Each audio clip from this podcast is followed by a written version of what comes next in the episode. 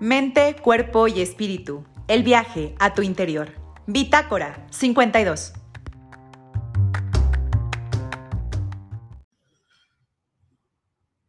Hola gente linda de Bitácora 52, ¿cómo están? Yo soy Julia Cuellar y hoy vamos a platicar de enredos de amor en Miami. ¿A qué les suena solo el título? Por ahí vieron también la portada en mis redes. Es una portada como en tonos verdes y rosas y unos lentes, unas gafas de sol por ahí, una silueta misteriosa de hombre y una chica, ¿no? Que con sus gafas nos, nos queda claro que es alguien extrovertido, alguien alegre, alguien que va por la vida sin detenerse. Ya desde la portada decimos, quiero leer la historia. Y por ahí les estuve posteando, ¿qué pasa? A ver, ¿qué les pasaría a ustedes si fueran una maestra de kinder? Y pues en un momento de crisis, pues sales, sales a tomar el aire. Y en esa salida al aire, como cualquier cenicienta, se aparece tu hada madrina. Y esta hada madrina te escucha y ¿qué crees? Además de zapatillas, vestido y el carruaje, pues te va a dar una nueva vida. Entonces, ¿qué les pasaría a ustedes si ustedes fueran esta chica? Nuestra protagonista se llama Vanessa, ¿sí? Igual que la autora, ahorita vamos a ver por qué. Y de pronto, pues parece que una nueva vida, así, solo por salir a tomar aire, una hada madrina aparece y le da una posibilidad. Por supuesto que la tomarías, ¿a poco no? Yo estoy segura que muchas responderíamos que sí y muchas hemos estado en una situación donde, y de hecho está por ahí escrito y también lo subí en redes, donde dices mis opciones son o me aviento de un puente o cambio mi vida o de verdad continúo en este tren que parece que no me está llevando a ningún lado. Y bueno, pues ahí es donde empiezan las novelas o no, ¿no? Es donde se separa la ficción de la realidad. ¿Cuántos nos atrevemos a dar el salto? ¿Cuántos leemos novelas para atrevernos a dar el salto? ¿Y cuántos en la vida real? Pues ya se asume lo que hay y eso es todo. La ventaja de la ficción es que siempre podemos jugar a ver qué pasa. Y esa es la historia de Vanessa en esta novela romántica, pasional, erótica, de empoderamiento, eh, una novela que nos va a llevar pues por música latina. Hay mucho de salsa por ahí, música para escuchar cuando estás leyendo la novela y que nos va a llevar a un estilo de ser mujer que a lo mejor algunas se van a identificar y otras dirán, ok, ¿qué está pasando aquí? ¿Cómo, cómo se juega esto? Entonces, es una novela que se van a divertir, yo se las recomiendo que la lean en una alberquita con su, ya sea su piña colada o una bebida de su preferencia, pero es para estar de verdad en el gozo de una lectura de verano que nos viene perfecta. Y bueno, pues por eso nos acompaña Vanessa Cohen, su autora, que nos va a platicar qué tanto hay de ficción y de realidad en ella. Y pues con esta premisa de una chica que quiere cambiar su vida, una madrina que aparece, los negocios de por medio y todo el potencial que tiene, porque creo que eso es importante en la novela, el potencial que tiene la protagonista y que nunca duda. Entonces, bueno, vamos a platicar con Vanessa Cohen. Vanessa, bienvenida, ¿cómo estás? Querida Julia, ¿cómo estás? Muchísimas gracias por la introducción y por el espacio. Ah, Definitivamente. Ahí sí que me dejaste bien parada, me dejaste bien parada con el potencial de la protagonista. El potencial de la protagonista es maravilloso. Vanessa, ella es escritora, con esta novela se estrena, pero ella trabaja en relaciones públicas y ella es pedagoga, es decir, estudió pedagogía. Por eso les digo, de pronto la ficción y la realidad parece que están ahí mezcladas. Así que mi primera pregunta es esa. Ay, Julia, creo que no sé si me escucho bien. Ahí se me para un poquito, ¿se me escucha? pues ya este fin. Perdón, Julia, ¿me escuchas bien? Nuestras manos. Ahí estamos. Sí, ¿tú me escuchas? Sí, ¿me oyes? Perdóname, te me cortaste tantitito, pero ahí estoy.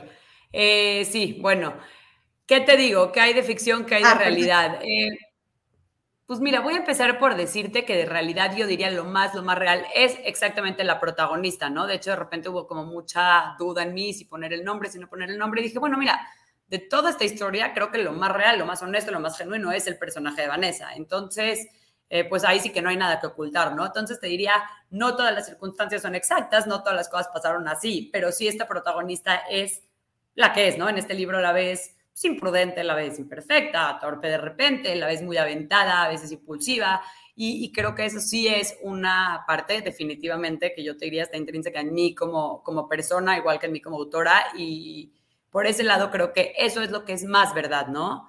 Eh, otras cosas que creo que se reflejan muchísimo es, por ejemplo, este lugar tan divertido donde todo pasa, este bar, eh, restaurante que es tan en Miami y es tan mayamesco, ¿no? Que tiene todas las culturas, es tan divertido, ¿no? Tiene, pues, y a los meseros, a las recepcionistas, a la chef, a este, una variedad de culturas increíble, que creo que le dan mucho chiste al libro. Estos personajes que son todos muy divertidos, muy entrañables. Entonces, este, eso creo que se refleja mucho, ¿no? Creo que si llegaras al lugar dirías, ah, mira, este es. Este, em, la parte mayor de ficción creo es donde le meto esta parte romántica, porque sí, aunque es real que yo, bueno, salgo con esta persona unos meses, este, resulta después que es mi jefe, cuando ya habíamos terminado la relación y evidentemente fue una situación tremendamente complicada y para cuando estoy escribiendo el libro ya no hay ni medio sentimiento romántico, ¿no? Claramente ya lo que hay es un instinto asesino,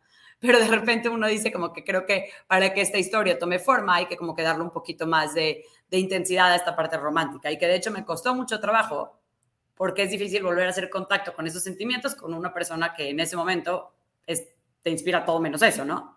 Este, entonces, te diría otra parte muy real, el personaje de Irina, sin dar spoilers, ella es mi prima mejor amiga en el libro, creo que también es alguien que reconocerías fácilmente, esta persona que, que transmite paz, que siempre está como en una zona zen, que siempre esta persona equilibrada, madura, como un complemento para este otro personaje que es completamente arrebatado, impulsivo. Eh, entonces, diría, hay mucha realidad este, en muchas cosas. Creo que en el fondo hay mucha realidad. Lo que cambia de repente son detalles o circunstancias que no se dieron exactamente así. El cómo conozco a Daniel. Claro, digamos que la esencia, ok, digamos que la esencia o el carisma de lo que sucedió está ahí, ¿no? Dices, a luego tengo que acomodar a lo mejor por fines narrativos la secuencia de los hechos, a lo mejor inventarme el diálogo, pero la esencia de lo que se dijo, de lo que pasó, pues está ahí. Evidentemente se hace pues una traducción para el mundo literario, pero bueno, ahora sí que esto es importante, ¿por qué? Porque como novela de amor, desamor, pasión, entrega y demás, cualquiera puede empezar a leer y decir, ah, pero es que esto solo pasa en las novelas. Y entonces, cuando te empiezan a decir que sí hay verdad detrás, como que uno empieza a decir, ¿en serio? ¿Y será que entonces sí me lance a hacer tal cosa? Y bueno, pues ahí, y creo que la novela puede dar también un vuelco a muchas lectoras y lectores, porque tal vez puede ser una invitación incluso a eso, a, pedir y pues a ser quien es sin tener miedo, que eso es algo que me gusta de tu protagonista. Ya nos has dicho que hay mucho de ella en ti, pero cuéntanos, aquí la protagonista no tiene miedo a nada. ¿Cómo fue escribir eso en un personaje que le valía que era el jefe, que le valía que era el papá el jefe, que le valía que era el que a lo mejor podía ser el pretendiente de la prima, ella decía, Comper, yo soy así y listo. Cuando en general pues, se nos enseña que hay que mantener las formas y demás. ¿Cómo, fue escribirlo? ¿Fue divertido? ¿Fue un reto? ¿Qué pasa ahí?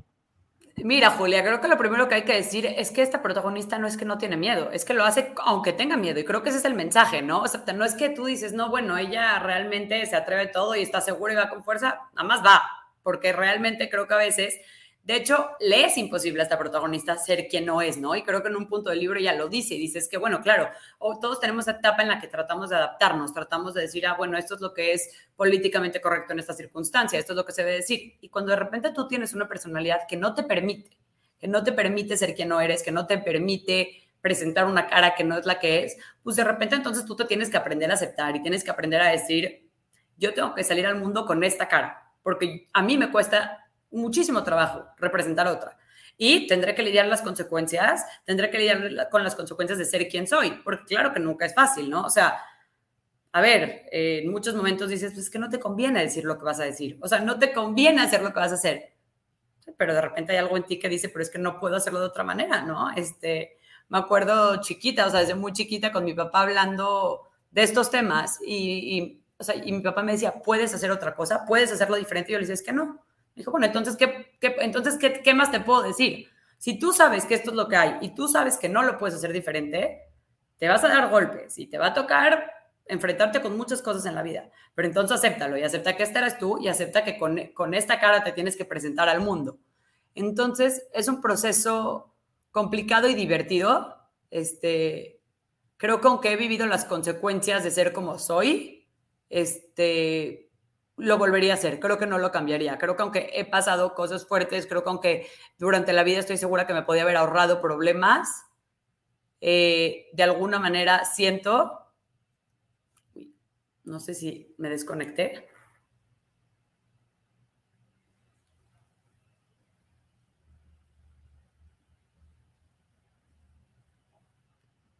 Julia, creo que perdimos la señal. No, aquí estamos, aquí estamos.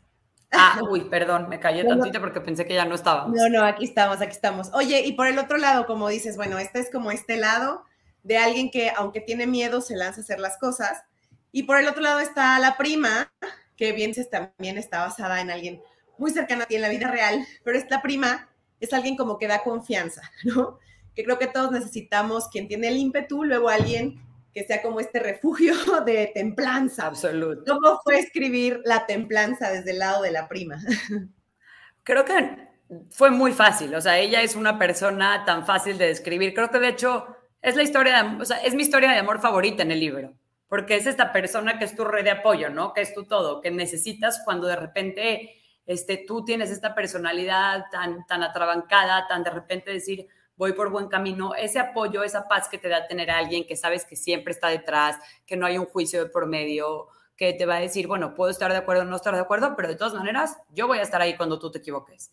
Y entonces creo que este es pues, uno de los mensajes más padres del libro para mi gusto, es esa importancia de las redes de apoyo y esa importancia de la gente que te cuida las espaldas, este, y que creo que de hecho es lo que le da a la protagonista. Tú dices, ¿cómo es este no tener miedo? No, no, creo que es esta gente que te ayuda a decir, hazlo aunque tengas miedo porque siempre hay una red de soporte, hay una red de apoyo. Y bueno, en este caso pongo a mi prima, pero no es solo mi prima, ¿no? Es esta gente en el trabajo, estos colegas, todo este, este grupo de personas que te sostienen eh, cuando te vas equivocando y que te permiten equivocarte, evidentemente.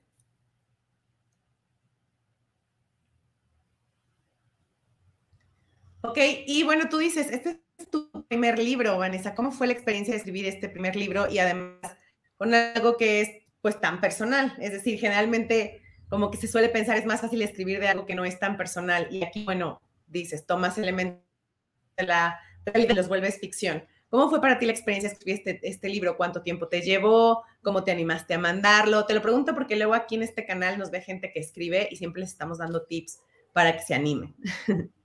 Híjoles, fue una experiencia increíble, diría que fue una experiencia muy diferente. Este, yo pienso que hay una diferencia cuando tú escribes un libro con el objetivo de ser publicado, con el objetivo de que de repente te, lo que hace es que no te permite escribir o no te permite, este, porque estás todo el tiempo corrigiendo, esto está bien, esto está mal, esto va a gustar a un lector, esto me lo va a permitir una editorial, entonces te detiene otra vez ese miedo.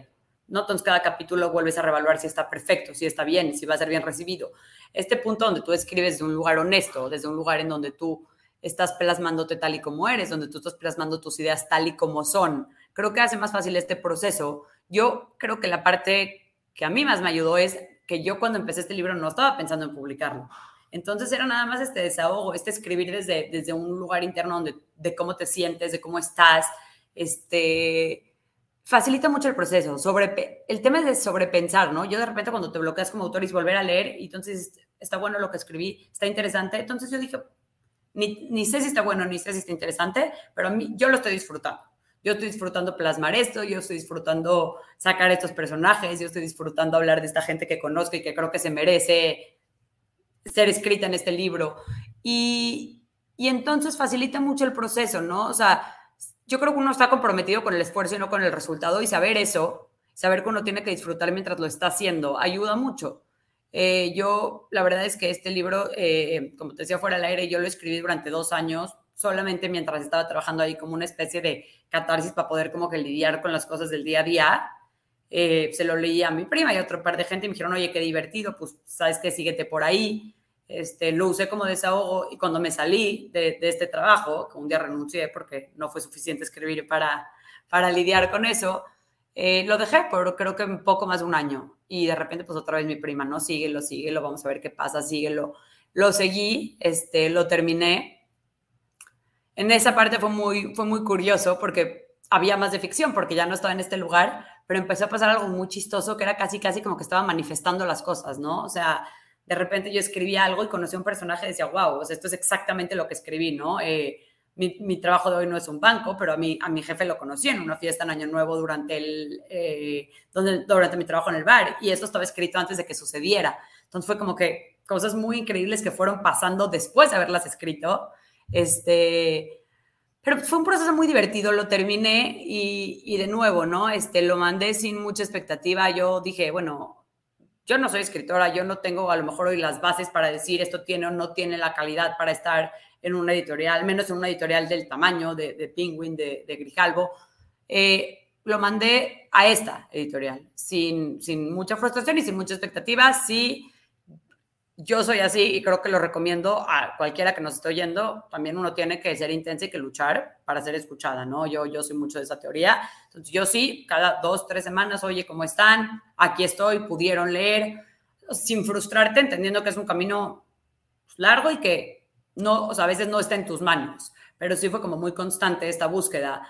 Y tuve la suerte, ¿no? De que me, respondió una tremenda editora, esta Fernanda Álvarez, me, me, respondió, fue la primera en leerlo, me dijo, me gusta, creo que tiene posibilidades de entrar en este sello, que ya para mí era algo wow, pensar que podría ser parte de Penguin. Se lo manda Ángela, que soy mi editora en, en, Grijalbo, y pues después de un tiempo me dicen que, que fue buen recibido y que, y que me iban a mandar el contrato para, para comprar los derechos de autor. Entonces, no puedo hablar por todos los escritores, puedo hablar desde mi experiencia personal porque entiendo que hay gente para la que ha sido como un proceso más frustrante, más largo, hay maneras de toparse con pared, pero este no es un consejo como escritora, sino que es un consejo como que a mí me ha funcionado, a mí Vanessa, es el tema de entender que un rechazo no es personal contra ti, que uno tiene que también entender que tu responsabilidad es luchar por lo que tú quieres entendiendo que tú estás comprometido con lo que tú hagas como esfuerzo, ¿no? O sea, y si es ser escritor, es darle una y darle dos y darle tres hasta que alguien te escuche, y si es ser cualquier otra cosa, también, que es lo que a mí me ha abierto puertas, ¿no? En la vida, yo cuando llegué a Miami sin papeles, o mi mamá me decía, ya regrésate, o sea, ¿qué, ¿quién te va a dar un trabajo? O sea, ¿qué estás diciendo? Eres turista regrésate a tu casa tranquilita, ya, ya intentaste, esto fue lo que fue. Yo le dije, es que estás loca, o sea, es que yo me tenga que meter atrás de una cocina, o sea, yo no me quiero ir, yo aquí quiero estar y aquí me quiero quedar. Por supuesto que fueron meses de, claro que no te podemos dar un trabajo, yo era maestra, menos en un kinder, como crees, ¿no? Y fue uno, y fue dos, y fue tres, hasta que llegué con esta persona que me dio la oportunidad, que pasa un poco diferente que en el libro, pero sí, llego con esta persona que me dice, oye, para maestra no, pero tengo este proyecto, lo estoy empezando, ¿te gustaría? Y pues se me abren estas puertas y hoy tengo nueve años ya aquí viviendo hoy legalmente, tranquilamente, y este fue un proceso, no diría fácil, pero fue un proceso que mientras tú tengas consciente de que lo estás haciendo por un sueño que es tuyo, que tú quieres lograr, se hace como que un poquito más fácil esa, esa lucha diaria. No, bueno, pues ahora sí, como dices, grandes recomendaciones para la vida en general, fuera de la ficción. Ahora sí que hagan que su realidad sea de ficción. Así que el sueño que siempre han tenido, manifiéstenlo, háganlo, escríbanlo diario. Y aquí está la fórmula que nos da Vanessa. Regresando a la novela, porque les digo, estamos presentando Enredos de Amor en Miami. En esta novela justo van pasando situaciones así. La protagonista, que se llama Vanessa, es, trabaja en un kinder, eh, va a conocer en un momento en que está fumando a alguien y este alguien le va a decir, oye, pues si no quieres trabajar aquí porque el sueldo es malo, porque no sé qué, este, yo pues pertenezco ahora sí que a los fundadores de esta escuela y pues hay otra área de negocio y la lleva justo a un área de negocio que tiene que ver con relaciones públicas, organizar eventos dentro de un bar y demás. Evidentemente, allá en la novela, como ha salido ya aquí en la plática, es donde se va a dar cuenta que hermano de esta buena gente, esta hada madrina que se encontró por ahí, pues es alguien con quien aparentemente eh, estuvo envuelta una noche de pasión candente. Ya sabrán, ustedes tienen que leer el libro para ver si es cierto o no, pero es un hombre muy frío, que este es otro personaje que también quisiera ver cómo le hiciste para escribirlo. Es alguien muy, muy frío, metódico, bueno, aparentemente es esta persona que mm, pues no comete errores, que está como muy decidido a lo que se tiene que hacer, está muy en el deber ser y evidentemente las mujeres pues son como de colección, una noche más, no pasa nada y evidentemente tiene acá a su chica supuestamente perfecta, porque pues la vida tiene un plan, ¿cierto? Y este personaje va a chocar con Vanessa, que es alguien que la vida se va haciendo, ¿no? Entonces, entre el deber ser y el así soy, entre la vida es un plan y el yo voy haciendo mi vida, pues ese choque es donde está alguna de las historias románticas, porque hay varias. Esa es una. Este, otra es la de la prima y alguien más. Otra es la que se da, que yo digo, esas siempre también son relaciones de amor entre la sororidad de las primas. Otra es la de las relaciones familiares, ¿no? Porque son varios hermanos y un padre que tienen, que tienen estos negocios, donde Vanessa va a ir entrando y saliendo, interviniendo en distintos niveles, a veces de amistad, a veces de colega, etcétera, etcétera. Pero ¿cómo fue escribir, por ejemplo, después de que vienes de las mujeres, algo como Daniel, ¿no? Este personaje que es como aparentemente un cubo de hielo, un témpano, y de pronto nos deja ver que adentro tiene un alma, como mismo lo dice Vanessa, ah, no está muerto, sí, sí tiene ahí unas chispitas, pero pues luego se retrae, tiene miedo. ¿Cómo fue escribir este personaje? Mira, me ayudó mucho el personaje de la vida real, ¿no? Ahora sí que no te voy a mentir, había alguien que realmente en personalidad me ayudó mucho para crear este personaje, este, porque en este aspecto sí tenía muchos rasgos de personalidad, no, también no es un personaje en el que está basado, ¿no? Yo te digo, yo como escritora creo que mezclo a varias personas que conozco con estas características, con esta personalidad, y creo que la parte más difícil de escribir a este personaje que choca tanto con Vanessa y con dos maneras de vivir completamente diferentes y con dos maneras de ver la vida completamente diferentes, este, creo que la parte más complicada es verle matices. Esa parte donde tú dices, no es un monstruo, hay algo atrás de lo que tú estás viendo.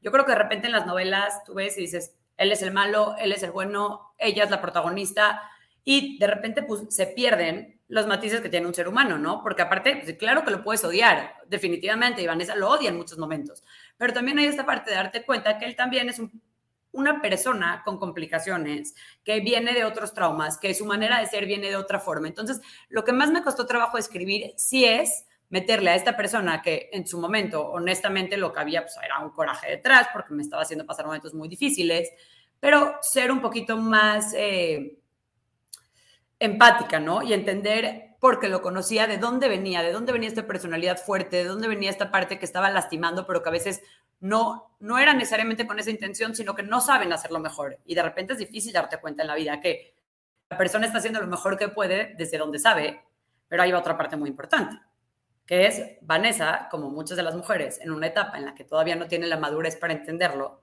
se encapricha con cambiarlo.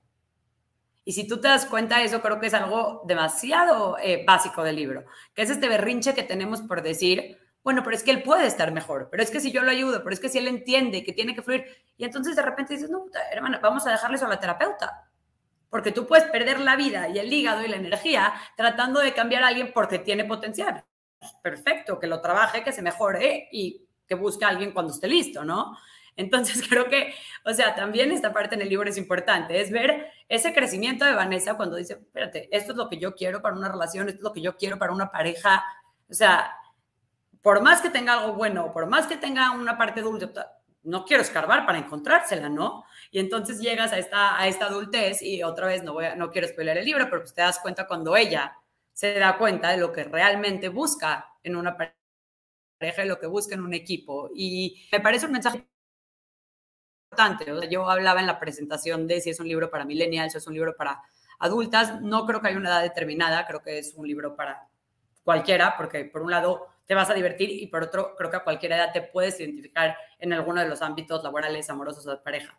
Pero sí creo que cuando lo lees en esa edad en la que estás escogiendo un camino, por lo menos en cuanto a la vida romántica, hay esta parte de darte cuenta que si tú estás pasando por esa etapa donde lo que te atrae es esa adrenalina, es esa pelea, es ese date chance, porque vas a llegar a ese punto donde eso ya no va a ser lo más atractivo para ti. Va a llegar a ese punto donde tú entiendas que la calma, que la paz, que la amistad, que la complicidad tienen valor enorme y que a veces tomamos la decisión antes de trabajarnos y de darnos cuenta de lo que realmente buscamos. Creo que pues esa parte de ese proceso de Vanessa es padre, ¿no? Y está acompañada de, de mucha gente mientras va encontrando otra vez este, que es una persona que quiere adrenalina, pero pues no necesariamente adrenalina en tu relación, ¿no? O sea, pues búscala en otra parte en tu relación busca paz.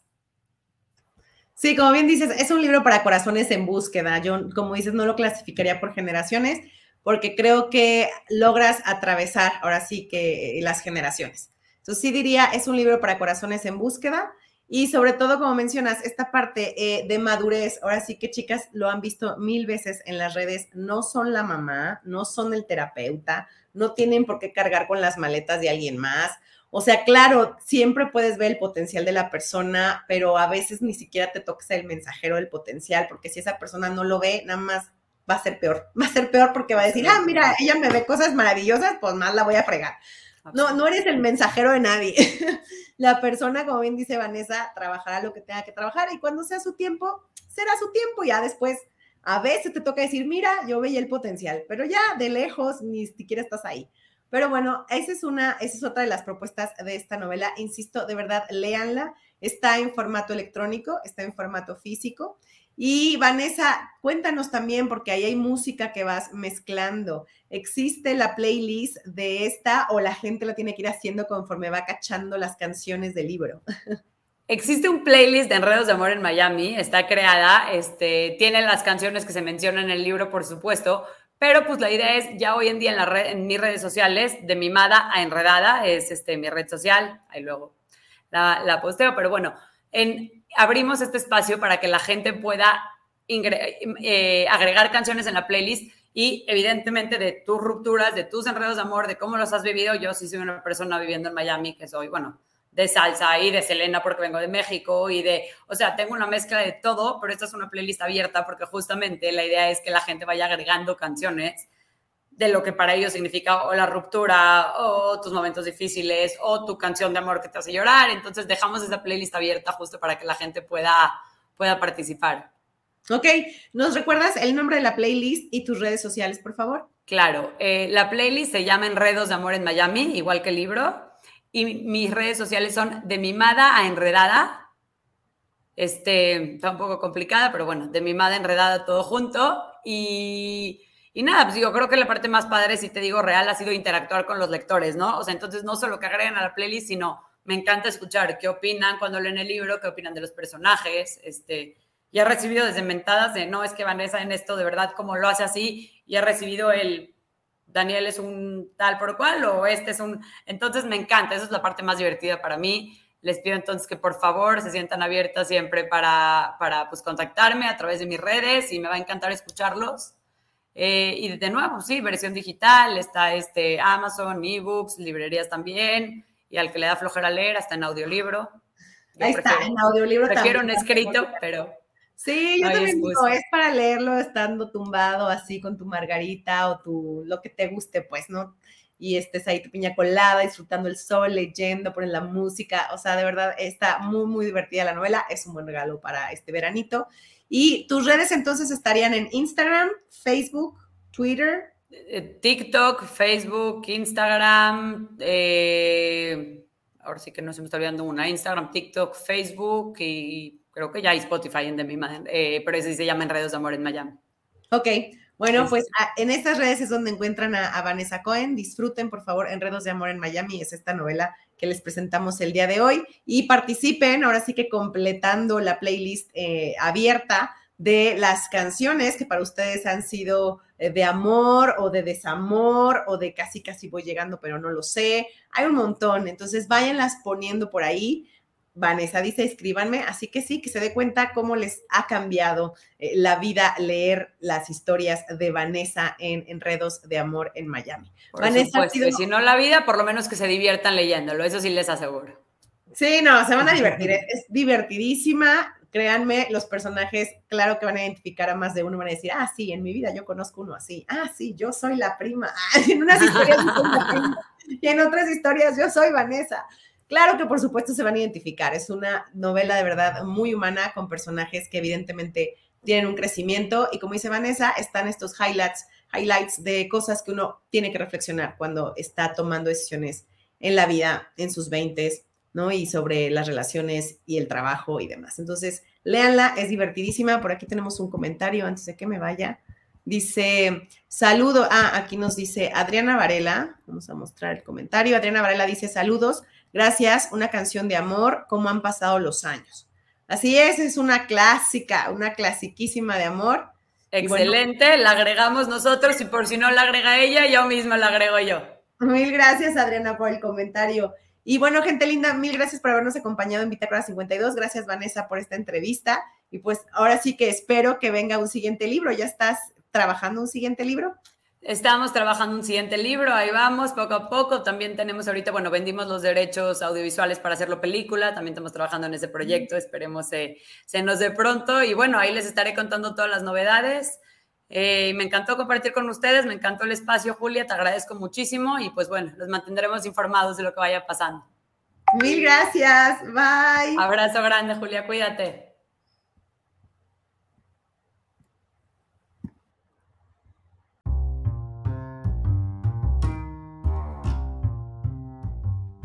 Mente, cuerpo y espíritu. El viaje a tu interior. Bitácora 52.